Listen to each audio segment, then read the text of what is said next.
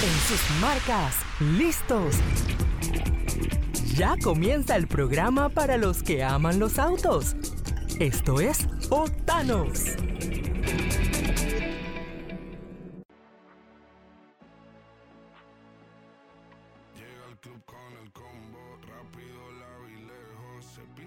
¿Qué hay amigos? Esto es Octanos aquí por Boom 106.1. Les saluda Benji Sheliu conmigo, Mario Muñoz, contento de arrancar esta tarde junto a ustedes. Así es, Benjamín, un saludo para todos los amigos oyentes que siempre nos acompañan, que nos dan su sintonía. Y bueno, listos para dar algunos comentarios sobre lo que está pasando. Temas interesantes para los conductores, eh, así que adelante. Así es. Oye, el día de ayer, Mario, fue un día azul, porque fue casi todo de Ford, no solo a nivel internacional, también en Panamá. Eh, Panamá fue la sede nuevamente de la entrega de premios donativos ambientales Ford. Vamos a estar hablando un poco de eso más adelante. Y también, Mario, eh, el día de ayer comenzó el Salón de Detroit, el NIAS, que había sido postergado varias veces por todo este tema de la pandemia. Fueron tiempos complicados, muchos salones de automóviles eh, se vieron cancelados, pero ahora regresa con todo su esplendor al Cobo Center de la ciudad de Detroit, con muchas ausencias, Mario, pero con, con, la presencia de fabricantes norteamericanos y Ford presentó algo sensacional que vamos a estar hablando más adelante. Pero antes, como es tradición, Mario, Vamos a hablar de lo que pasa en el país y hay novedades sobre la infraestructura vial. Sí, sí, sí, mira, eh, vamos a hacer mención de un proyecto muy importante para la ciudad que tiene que ver con la, de la unión entre la cinta costera y Amador. Eh, ya se confirma eh, cuánto costaría todo lo, todo lo que significa, que sería 27.9 millones de dólares, que atrae a muchos turistas, a muchos visitantes extranjeros, pero también a familias eh, panameñas y residentes. Eh, de verdad que es un proyecto eh, pues muy llamativo y sería, digamos, dividido en tres etapas y por un total de 14.1 kilómetros.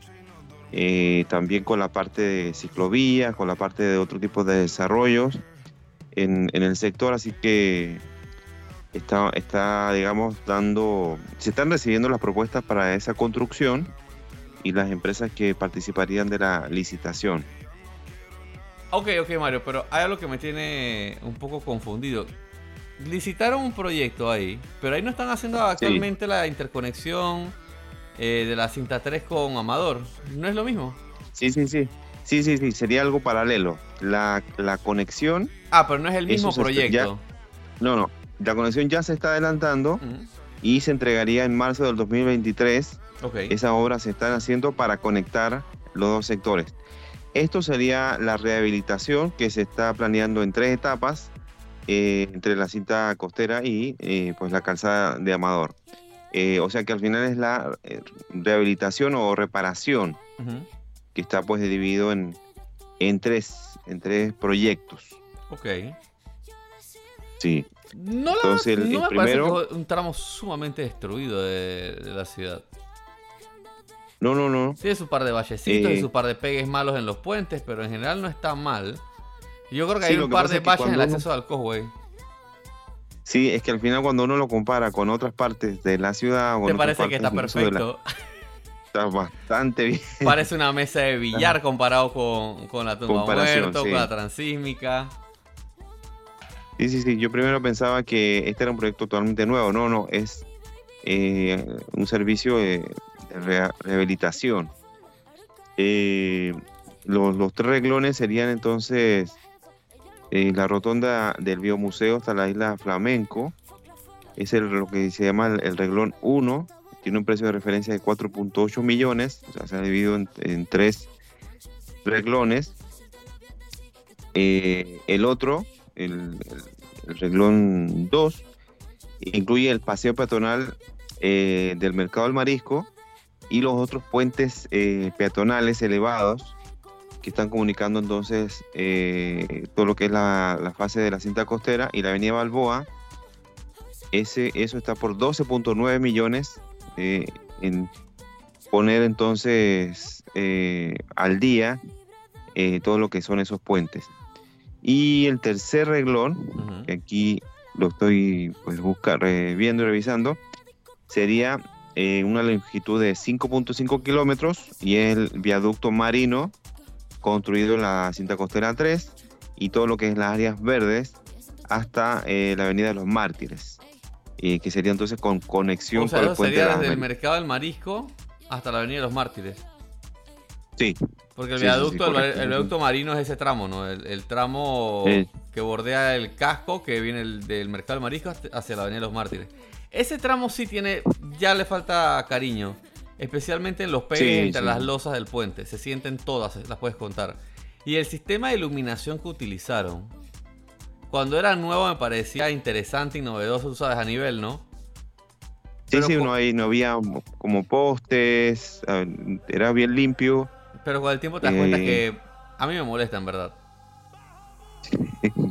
Es que como vas en un auto bajo molesta porque tienes las luces enfrente, entonces no sé, me gustan más los postes. Pero bueno, vamos a ver cómo qué más involucrará el trabajo, ¿no? Porque incluso mencionan, mencionan áreas verdes y todo, Mario. Así que parece que va a ser bien completo. Sí, sí. Sí, sí, es bien, bien importante porque incluye pues todo lo que son áreas de peatonales, también hay una parte para las bicicletas, así que ponerlo al día y no, no, no dejar que se siga deteriorando, creo que al final es el mensaje, ¿no? Eh, a veces nos cuesta hacer mantenimiento preventivo, dar el servicio de rehabilitación. Así que bueno, pronto van a, van a estar viendo, una vez que ya se adjudiquen, eh, trabajo en, esas áreas eh, que tenemos que cuidar también, ¿no? Esa es, la otra parte. que las, personas que vayan por allí no, no realicen ningún tipo de vandalismo y un buen uso entonces de todos esos sectores. Está bien, ahora te voy a decir algo. Hay que aceptar que el tramo del chorrillo está muy bien cuidado. Sí, se ve poca basura, las calles no están mal. Digo, ahora porque están haciendo la obra, ¿no? Eh, pero las calles estaban bastante cuidadas, poca basura, incluso las áreas verdes y demás. Me parece que, la comunidad se ha encargado de, mantenerlo bastante bien. Mario, cambiando un poco el tema, eh, el día de ayer Tú tuviste la oportunidad de estar en la entrega de premios de los donativos ambientales Ford 2022.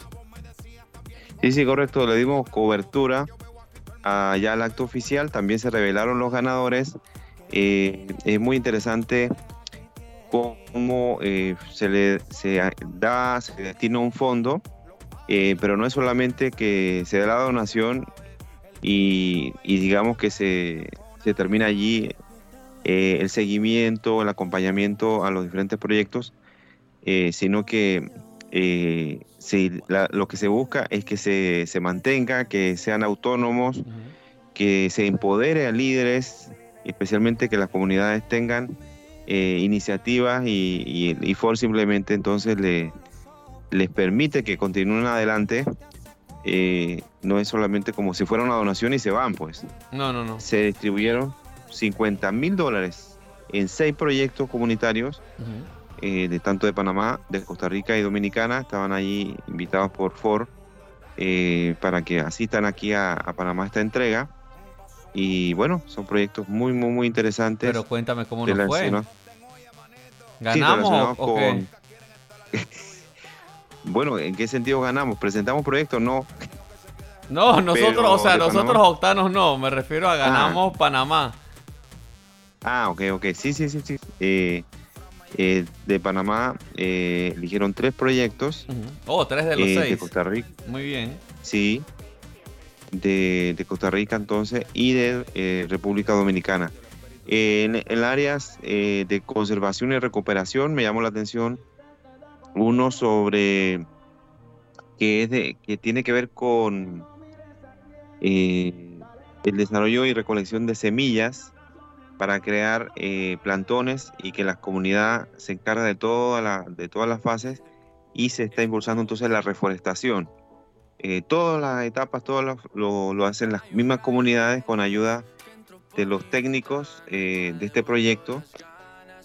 todos son lugares del interior, eso también me, me parece que hay que destacarlo. En por ejemplo, en Cerro La Vieja, el Parque Botánico Panamá, que es de la asociación eh, Ecoestudio, y también eh, de Azuero. Así que son los tres proyectos en el interior eh, de la República que busca entonces impulsar la biodiversidad con ayuda de los residentes, ¿no? que son los más, los más importantes que la, gente, la misma comunidad. involucra a la comunidad y algo que se mantiene, que es sostenible a lo largo del tiempo, recibe este apoyo en, en dinero y también en asesoría, en consultoría, es decir, que a lo largo del tiempo siempre va a haber alguien viendo cómo, cómo ayudarlos. Así que bueno, pero entrevistamos a eh, Vivian Dávila, que es la gerente de asuntos públicos eh, y de comunicaciones de Parafor en Centroamérica y Caribe, ya una amiga de la casa, la hemos entrevistado varias veces y bueno, nos va a estar entonces contando más detalles. Así, que no sé si quieres pasar la entrevista. Claro. Bueno, los donativos ambientales Ford ya son parte de una tradición, cada año lo esperamos, cada año sabemos también los ganadores y en el día de hoy estamos con Vivian Dávila que nos va a contar los detalles, qué se espera de la jornada para que todos los oyentes de Octanos eh, estén al tanto. Eh, bienvenida Vivian. Gracias Mario y gracias por estar aquí conmigo en esta mañana para homenajear a estas organizaciones que tanto trabajan por la comunidad en nuestros países. Exacto. Eh, lo que, una de las cosas que destacamos es que no solamente se, trata de un tema ambiental, sino también social y que tiene un impacto en las comunidades muy interesante. Entonces, para que nos cuente un poquito para, para Ford qué significa y bueno, un poquito a ver si nos puede adelantar de, de los ganadores de hoy. pues mira, Precisamente ese es el enfoque, buscar proyectos que se estén realizando en Panamá, en Costa Rica y República Dominicana, que no solo impacten de forma positiva al medio ambiente, sino que contribuyan al desarrollo social y económico y que empoderen, que involucren a la comunidad para lograr estos cambios, para que sean de esta forma, perduren y entonces busquen para ello cada vez más se muevan hacia un futuro sostenible. Así que eh, por eso este proyecto también se alinea, este programa busca que los proyectos se alineen con los objetivos de desarrollo sostenible que la Organización de las Naciones Unidas estableció en el 2015 para ir buscando ese progreso y ese desarrollo global y si estos proyectos están cumpliendo con varios de esos objetivos, pues nos aseguramos que están contribuyendo positivamente en muchos aspectos, eh, dando, dando importancia y dándole impulso a minorías a grupos que no tienen las oportunidades de esa movilidad social y económica. Estos proyectos durante este año vamos a estar distribuyendo 50 mil dólares entre esos proyectos que son tres de Panamá, dos de Costa Rica y uno de República Dominicana. Tenemos representantes de esas organizaciones ganadoras aquí hoy eh, para poder entonces honrar su trabajo e impulsarlos hacia lograr unos objetivos que ellos nos han trazado, nos han presentado al jurado del programa que busca en esos proyectos no solo que contribuyan, ¿verdad?, sino ver que tienen un efecto multiplicador ver que crean alianzas multisectoriales, ver que también pues tienen un elemento sostenible como te mencioné. Así que el jurado que es experto en autogestión y en ambiente es el que evalúa todos estos proyectos que se presentan y escoge a los ganadores que vamos a honrar aquí hoy. ¿Ya por cuántos años eh, se está dando y digamos eh, cómo ha visto la evolución o cómo ha visto digamos algún tipo de, de referencia con el paso del tiempo. Este es el año número 21 y nosotros calculamos que en estos 21 años pues hemos contribuido más de 1. millones de dólares, 1.8 millones de dólares en estos proyectos, en cientos de proyectos ya que a su vez pues hemos encontrado que impactan a miles de personas en estos tres países, en Panamá, Costa Rica, República Dominicana, además de Puerto Rico, que también lo celebramos allá.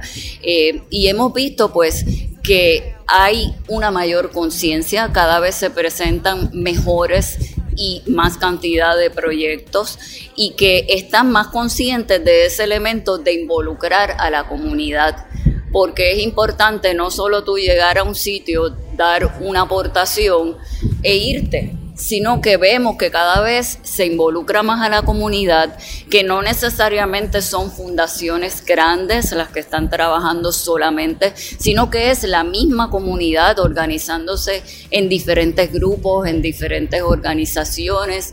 Eh, pues por ejemplo, comunidades de mujeres solamente, comunidades eh, apartadas, comunidades, por ejemplo, de poblaciones indígenas, diferentes poblaciones, diferentes comunidades a donde están llegando estos proyectos en los que a lo mejor antes no llegaba. O sea, hemos visto más diversidad mayor inclusión de los diferentes elementos de la sociedad y eso precisamente pues nos hace a nosotros seguir evolucionando y buscar entonces pues cómo podemos impulsar estos proyectos de mejor manera. Nosotros una de las cosas que hemos estado haciendo en los últimos años es reforzar el acompañamiento a estos proyectos. Una vez son elegidos, pues estar con ellos. Tenemos un equipo que precisamente es un equipo de Panamá de Sinergia 507, expertos en sostenibilidad y responsabilidad social, que los acompañan a través de un año que dura el proyecto que ellos presentan. Les ayudan entonces a organizar sus metas, organizar sus objetivos, ayudarles a ejecutar, ¿verdad? Y poder lograr esos objetivos que se plantearon. Y así de esa manera, pues nosotros también podemos saber cómo ellos impactaron al final de sus proyectos. Bueno, me parece que es bastante completa la explicación y me parece algo de, eh, ejemplo, de modelo, eh, porque no se, trata de una ayuda y desaparecerse, sino acompañar y ver también cómo los diferentes proyectos de las comunidades se mantienen a lo largo del tiempo pendientes entonces a la nueva convocatoria porque ya eh, hoy, es, hoy es solamente dar a conocer los ganadores y eh, el mensaje entonces final para eh, los amigos oyentes. Sí, que sigan apoyando estos esfuerzos en la comunidad, que reconozcamos que estas personas trabajan de manera voluntaria, totalmente comprometidos dentro de sus organizaciones, así que es importante impulsarlos, apoyarlos y también imitarlos. Queremos que estos proyectos sirvan de ejemplo que sirvan como un catalizador para seguir generando cambios. Nosotros tenemos una página donativos ambientales Ford.com, donde ahí pueden ver los proyectos ganadores de cada año y pueden inspirarse y como nosotros buscamos que tengan un efecto multiplicador, un efecto de réplica, pues queremos que sirvan de ejemplo y que siga el apoyo hacia estos proyectos y todos los proyectos que trabajan por el medio ambiente y el desarrollo social y económico. Muchas gracias Vivian y sigan en sintonía de Octanos. Oye, Mario, la verdad es que siempre me alegra escuchar de este proyecto de los donativos ambientales Ford, eh, porque creo que pocas automotrices se involucran así, especialmente enfocado en, en, Centroamérica y el Caribe, un proyecto específico dedicado a la sostenibilidad en esta región. Sí, la verdad que uno de los proyectos, a ver, eh, de impacto social también está, por ejemplo, la Fundación Techo, que busca habilitar y construir viviendas para familias necesitadas. Eso también se hace con un poco con la comunidad y eso lo apoya, por ejemplo, Porsche, ¿no? Eso también hay que, mencionarlo. de semana de ellos. Sí, sí, sí, que tienen actividades eh, para eh, incidir en y directamente en una necesidad de vivienda. Eso, es, eso está muy bueno. Y en conjunto con la empresa privada y con las comunidades. Eh, pero digamos que este proyecto del nivel que lo hace Ford, eh, creo que, no hay otro, en, por lo menos en el sector automotriz. Sí, sí, sí, digamos que más de 20 años dando estos donativos, eh, también invitando a, expertos, por ejemplo, ahora participó, por ejemplo, el Biomuseo en la selección de los proyectos, eh, Udelas, también por ahí estuvo el Centro Internacional para el Desarrollo Sostenible, eh, KPMG, que también es la firma, una, es una consultora. Es una consultora eh, de asesoría para proyectos financieros. Entonces, eh, no es que Ford reparte a capricho o dice, bueno, vamos a hacerlo. No, tienen un panel de expertos que analizan los proyectos, de diferentes aristas también, desde el punto de vista de impacto ambiental, económico, comunitario. Yo creo que eso es parte de lo bonito, ¿no? Que buscan proyectos que sean completos. Correcto, correcto. Y eso se hace cada año y ya se está preparando la nueva convocatoria, imagínate, del 2023. Eh, ahora, eso abriría en abril del otro año. Eh, para los interesados, donativoambientalesford.com. Ahí pueden encontrar los proyectos ganadores y, los que de alguna forma durante todos estos años han estado siendo apoyados por, eh, por la Ford Regional, eh, que es desde allí, prácticamente desde la misma marca, es la que se está pues, propulsando, promoviendo esta, estos proyectos de sostenibilidad en Centroamérica y el Caribe. Oye, hablando de, antes de irnos al cambio, Mario, rapidito, para el próximo año, los que estén interesados, tengan un proyecto de sostenibilidad eh, desde diferentes puntos, tanto de conservación, eh, de producción verde y demás, no tienen que ser proyectos nuevos, pueden ser proyectos que ya estén funcionando. Así que ahí dense una vuelta por la página de Donativos Ambientales Ford, que están todas las, las condiciones para aplicar en, la próxima vuelta, Mario. Eh, vamos a un pequeño cambio. A la vuelta vamos a hablar de la estampida, Mario. Ok, está bien, vamos. Vamos a un cambio. Ya venimos con más de Octanos. Sí.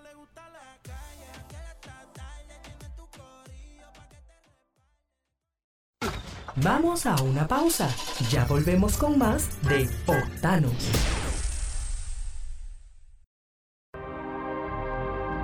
Más cómodo. Más conectado. Más seguro. Más de todo lo que te gusta. Ahora con motor 1.6 GDI. Hyundai Tucson Turbo. Cotízalo ya en hyundai.petroautos.com. Hyundai. Siete años de garantía. Petroautos.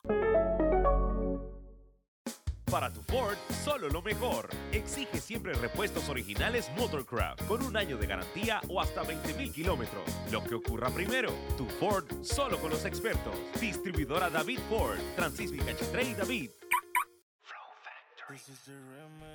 ¿Qué hay amigos? Estamos de vuelta con más de Octanos aquí por Boom 106.1. Les recuerdo seguirnos en nuestras redes en arroba Octanos Media. Arroba Mario Panamá. Síganme también arroba Benji Dense una vuelta por www.octanosmedia.com con toda la información de la industria automotriz en Panamá y en el mundo. Mario, como dije al inicio del programa, hoy va a ser un programa azul, eh, un programa Ford, porque ayer dieron mucho que hablar, no solo con el tema de los donativos ambientales que acabamos de tocar, sino que fue la presentación del nuevo Ford Mustang. Sí, sí, sí, sí, muy importante lanzamiento dentro del contexto entonces del Salón de Detroit. Así es, se regresa al Salón de Detroit. Eh, se realizó, como ya es tradición, en el Cobo Center, que ahora se llama el Huntington Place, por un tema ahí de... Hubo una fusión entre empresas, no, sé cómo es, pero sé que ahora se llama Huntington eh, Place. El NIAS, como se llama el North American International Auto Show o el Salón de Detroit, comenzó ayer con el día de medios que es el día que también las marcas aprovechan para hacer los lanzamientos. Eh, hoy, y también comenzó ayer, va a ser el Automobility y el Industry Tech Days, que son días que tienes la oportunidad de conversar con expertos de la industria. Hay exhibiciones de, fabricantes como Bosch, por ejemplo, que presentan lo último de tecnología, pero no autos en sí, ¿no? Componentes y desarrollos y demás. El 16, que es este viernes, hay una, una le llaman un Charity Preview, que es un evento de caridad donde venden entradas al salón, obviamente a precios más altos, y esos fondos se, recaudan para actividades benéficas. Y el evento público va a ser desde el 17 al 25 de septiembre. Va a ser largo, Mario. 14 al 25 de septiembre, casi 10 días, 11 días para esto. Ahora, hay un montón de información. Vamos a tener en autanosmedia.com faltaron muchas marcas. Las coreanas ni las japonesas estuvieron presentes, si no me equivoco. Si hubo alguna, eh, las principales no estaban. Por ejemplo, Hyundai Kia no estaba. Eh, tengo entendido que Nissan no estuvo. Hay varios faltantes.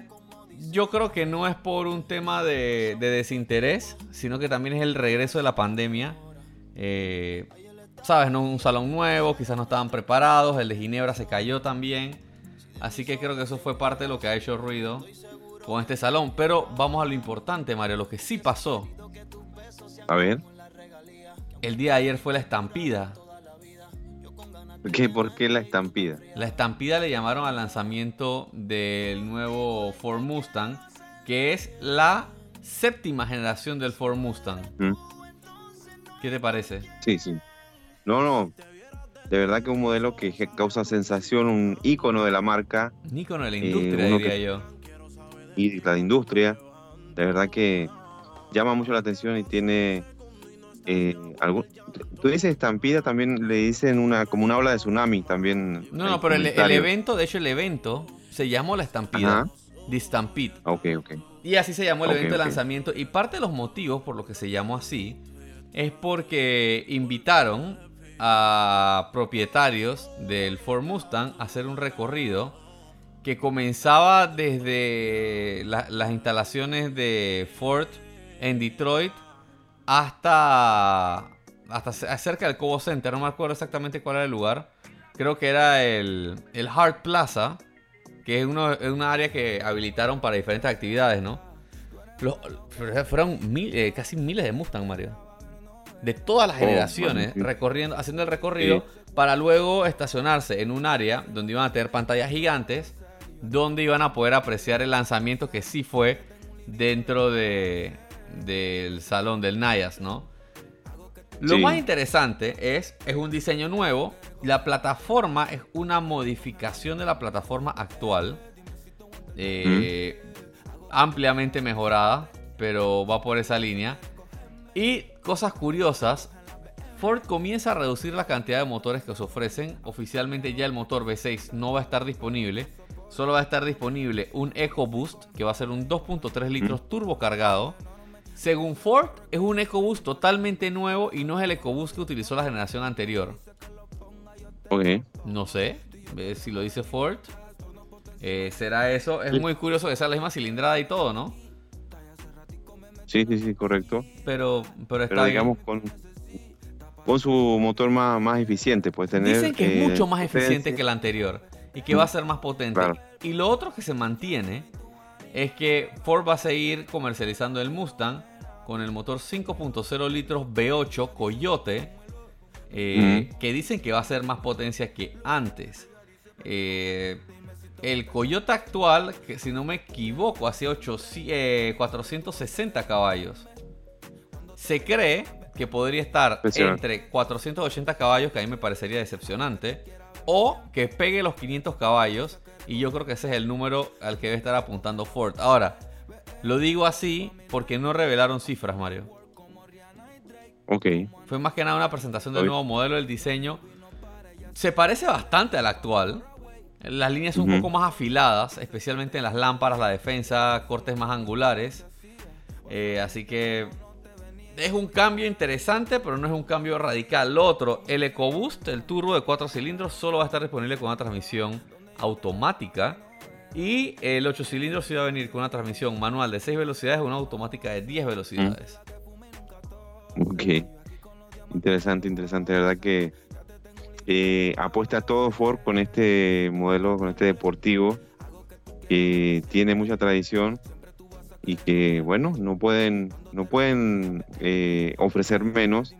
No pueden descontinuarlo tampoco. Hablando de ofrecer, Mario, una cosita antes que se me pase.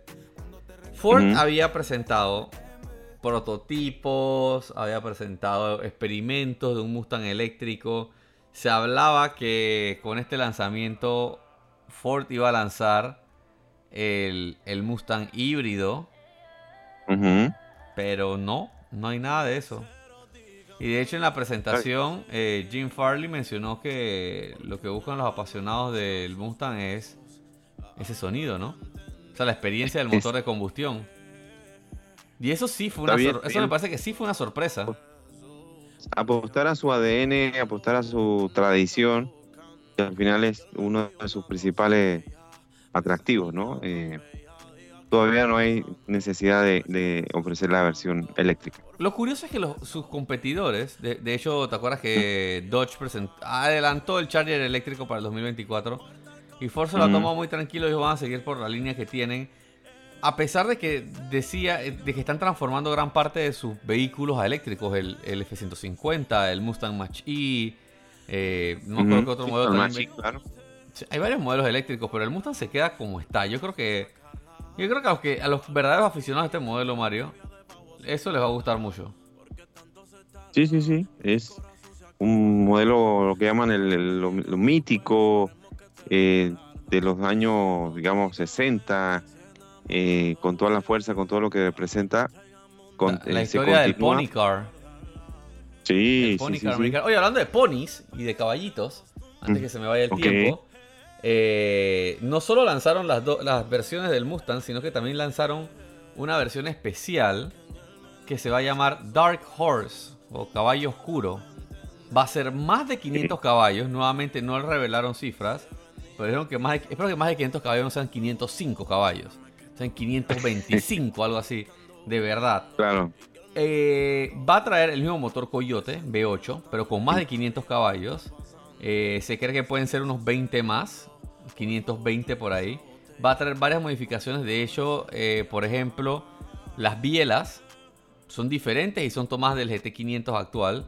Eh, el throttle body va a ser doble para alimentar los dos bancos del motor V8. Dicen que va a ser más ah. ligero, más potente. Y de hecho, fuera un montón de extras en fibra de carbono y frenos más grandes y todo esto, vas a poder comprarlo, Mario, en tres versiones. Ok. Te puedes comprar el Mustang Dark Horse, que de hecho trae un emblema de un caballo bravo. O sea, como la cara de un caballo bien molesto, bien endemoniado en el guardafango. Sí. Vas a poder comprar la versión Mustang Dark Horse S, que va a traer algunas mejoras por si tú lo usas para track days, ir al circuito los fines de semana y demás. Y van a tener una versión llamada Dark Horse R, que va a ser una especificación de carreras con todo el interior pelado, jaula antihuelco y todo lo que te puedas imaginar homologado para competencias alrededor del mundo. Ok, muy bien. Yo estoy bastante sorprendido. Porque Ford se, aferró a su a la idea de auto deportivo, ¿no? Nada de eléctrico ni nada de suavizarlo. Sí, sí, sí.